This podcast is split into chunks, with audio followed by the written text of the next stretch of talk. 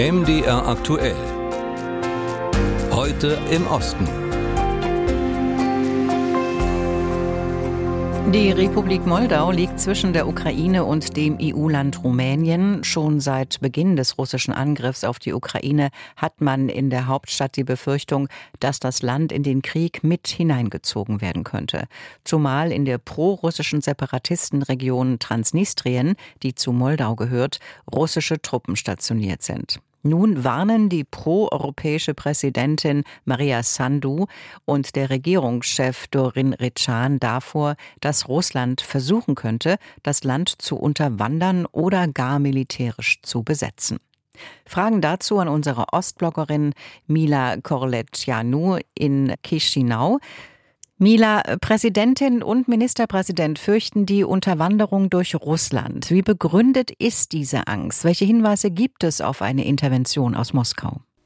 Das Geheimnisdienst Moldaus schließt eine Offensive gegen das Territorium der Republik Moldau nicht aus. Ähm, ja, das Risiko ist da, äh, denn der Kreml droht Moldau regelmäßig mit militärischen Maßnahmen. Äh, zum Beispiel im Februar hat der russische Außenminister Sergei Lavrov Moldau als antirussisches Projekt des Westens genannt. Erst war das die Ukraine, jetzt ist es schon Moldau. Äh, außerdem äh, Russland beschuldigt die Ukraine, Moldaus abtrünnige Region Transnistrien angreifen zu wollen, aber Kiew äh, bestreitet diese Infos. Wie ist denn derzeit die Situation in Transnistrien? Welche Gefahr geht von den dort stationierten russischen Truppen aus? Laut Daten der transnistrischen Behörden hat das Region ca. 400.000 Einwohner, aber in der Tat sind es noch weniger Menschen und sie wollen in keine Kämpfe hineingezogen werden.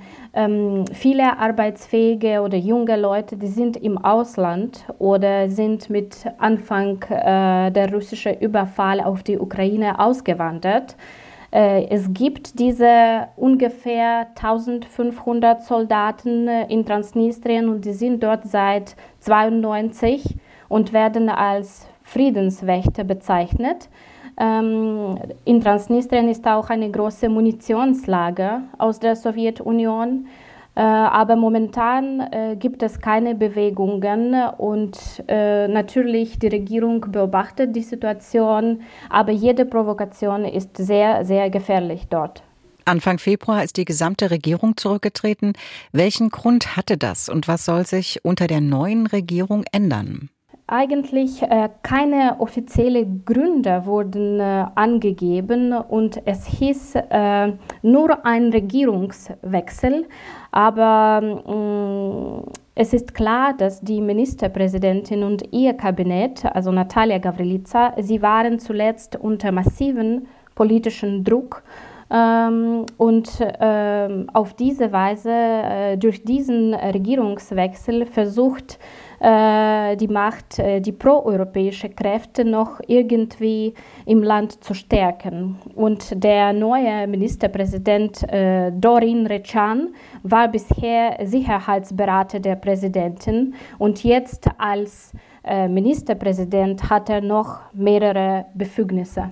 In den letzten Wochen gab es einige Großdemonstrationen gegen die Regierung. Wie sind diese Demos zu bewerten? Wo liegen die Sympathien der Bevölkerung?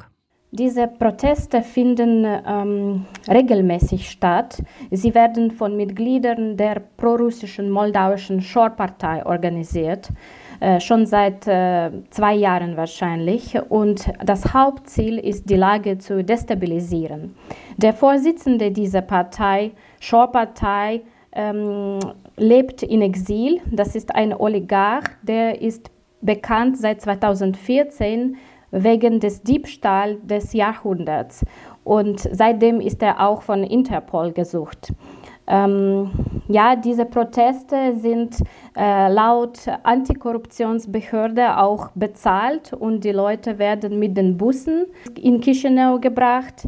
Ähm, aber man muss auch sagen, dass die Popularität äh, der Regierungspartei sinkt und auch die Leute, die nicht auf die Straßen gehen, sie sind sehr enttäuscht von der aktuellen Regierung. Zum Beispiel, es gibt eine Umfrage, die ähm, vor kurzem veröffentlicht wurde und laut dieser Umfrage nur 22 Prozent würden äh, Maya Sandos Partei PAS unterstützen oder wählen. Moldau ist ja ein neutraler Staat. Es gehört keinem Verteidigungsbündnis an. Wie wappnet sich das Land gegen eine Einmischung Russlands? Die Republik Moldau äh, bereitet momentan ihren Austritt aus der vor Russland kontrollierten Gemeinschaft unabhängiger Staaten, also GUS, und versucht äh, seit letztem Herbst unabhängiger von russischem Gas zu werden, was vor kurzem überhaupt schwer vorstellbar war. Äh, die Regierung hat eine klare Westorientierung und es wurde letztes Jahr besonders gestärkt, als EU Moldau offiziell in den Kreis der Beitrittskandidaten aufgenommen hat. Ähm, Ende Januar hat äh, die Präsidentin auch von der NATO nach äh, Luftraumüberwachung und Luftverteidigung gefragt weil in den vergangenen Monaten vier russische Marschflugkörper moldauischen Luftraum verletzt haben. Also es landen auch äh, immer wieder Trümmer von Raketen auf unserem Territorium und Moldau muss äh, irgendwie damit umgehen. Soweit unsere Ostbloggerin Mila Korletjanu in Chisinau, Moldau. Die Ostsee-Pipeline Nord Stream 2 hat am vergangenen Mittwoch wieder einmal die Politik beschäftigt und das, obwohl sie nie in Betrieb ging. Im Bundestag forderten Union und FDP die Vorgänge um die mit dem Projekt verbundene Klimastiftung Mecklenburg-Vorpommern aufzuklären. Nord Stream 2 bleibt also umstritten. Umstritten war der zweite Strang der Ostsee-Pipeline, die von Russland direkt nach Deutschland führt, bereits in der Planungsphase. Schon damals hatten osteuropäische Länder wie die Ukraine und Polen gewarnt, dass der Kreml die Pipeline als politisches Druckmittel einsetzen werde. Uli Wendelmann, Dennis Kleber und Tira Feider-Malberg berichten. Andrei Melnik hat den Bau von Nord Stream 2 von Anfang an begleitet. Als 2015 das Pipeline-Projekt aus der Taufe gehoben wird, wird er ukrainischer Botschafter in Berlin. In den Folgejahren ist nach Melniks Wahrnehmung im politischen Berlin jede Diskussion über die geopolitischen Risiken der Ostsee-Pipeline unerwünscht. Wir wurden sogar bedroht, auch ich persönlich von, von der Regierungsvertretern, dass wir Klappe halten sollten, dass wir äh, die Bundesregierung öffentlich nicht kritisieren sollten, weil das quasi negative Folgen auch für die bilateralen Beziehungen haben wird. Das wurde immer wieder uns betont. Jahrzehntelang wurde russisches Erdgas durch die Ukraine transportiert. Doch der Kreml wollte den Direktdraht zu Deutschland auch, um die Ukraine als Transitland zu umgehen. Anders als in Berlin hat man in Warschau frühzeitig die Risiken erkannt, die eine Abhängigkeit von russischem Gas mit sich bringt und gegengesteuert. Bereits 2015 weihte Polen ein Flüssiggasterminal ein. Polens früherer Außenminister Witold Waszczykowski hält das immer noch für eine gute Entscheidung.